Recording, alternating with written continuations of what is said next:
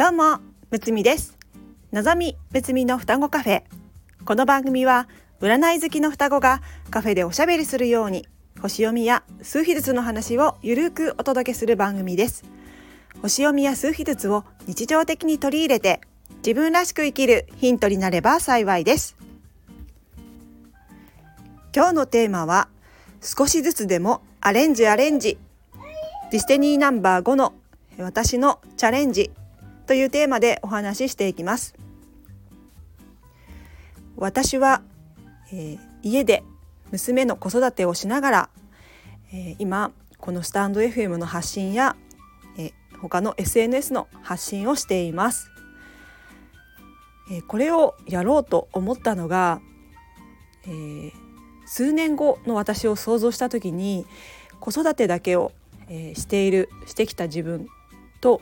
子育てをしながらこういった活動を続けていった自分を想像した時に今の私で少しでもできることをやっていきたいというふうに思ったんですね。日々自分の時間がなかなか思うように作れなかったりするんですが時間の合間に子育ての合間にこういった収録をしています。えー、先日は、えー、スタンド FM の放送を、えー、今まで、えー、Apple Podcast につなげていたんですけども、えー、さらに、えー、Spotify という音声アプリに、えー、自動的につなげるような設定をしました。えー、できる人にとってはすごく簡単な作業かなというふうに思うのですが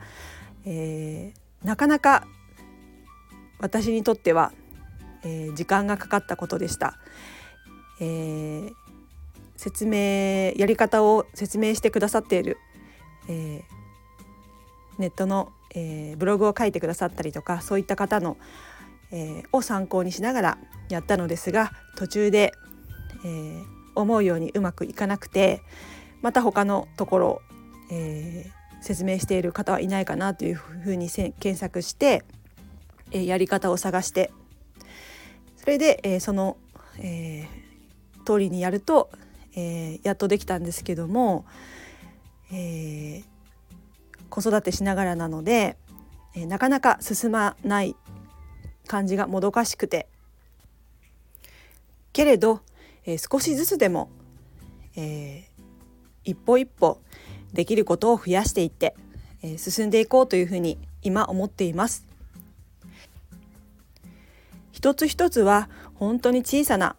ことだったりするんですけどもそれを積み重ねていくときっと大きな変化につながると思います。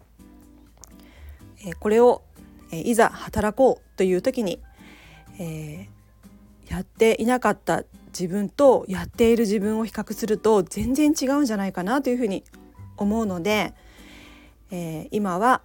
えー、子育てしながらできる範囲でもいいからちょっとずつでもいいから、え、前に進んでいこうというふうな気持ちでいます。数比術で言うと私のディステニーナンバーは5番です。ディステニーナンバーとは使命や行動パターンその人のついやってしまう、えー、癖、えー、行動の癖を表します私はディスティニーナンバー5なんですが、えー、5は、えー、目の前にチャレンジが現れてチャレンジの方に行ったりですとか、えー、アレンジアレンジしていく、えこと、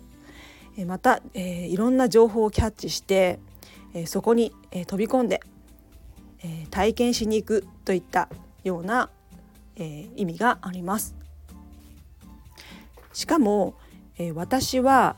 えー、数比術の、えー、運気の流れを、えー、見た時に、えー、ピナクルナンバーという9年間の、えー、運気の、えー、波を見る数字があるんですがそれも、えー、今5番のサイクルにいましてえ9年間5番の流れなんですね。さらに今年、えー、7月に誕生日が来るのですが誕生日が来たら、えー、そこから1年の、えー、パーソナルイヤーのテーマも5番になります。え私のディスティニーナンバーとえー、ピナクルナンバーとパーソナルイヤーナンバーが3つ重なる時がもうすぐ、えー、この、えー、夏に訪れるんですね。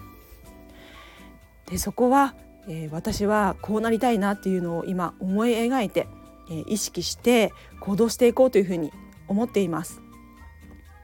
この数比の運気の波をうまく使っていくにはこの私のディスティニーナンバー5を発揮するしかないというふうに思いますので日々できることはほんの些細な少しずつ小さな一歩なんですが取り組んでいきたいなというふうに思っております。ディスティニーナンバーの計算方法はちょっと難しいので概要欄に簡単に計算できるリンクを貼ってありますのでぜひ出してみてください。基本的には生まれた時の名前フルネームで、えー、入力して計算してみてくださいね。またパーソナルイヤー誕生日からの1年の運気の流れを見る計算方法パーソナルイヤーの詳しいお話は過去にシリーズでお届けしておりますので過去の放送を、えー、遡って、えー、パーソナルイヤーを、えー、計算してみてくださいね。では今日はこの辺で。この番組ではレターを募集しております。数秘術と星読みの観点から一言アドバイスさせていただきます。ぜひ何かヒントになればと思いますので、レターを送ってくださいね。お待ちしております。最後まで聞いてくださりありがとうございます。双子カフェのうつみでした。バイバイ。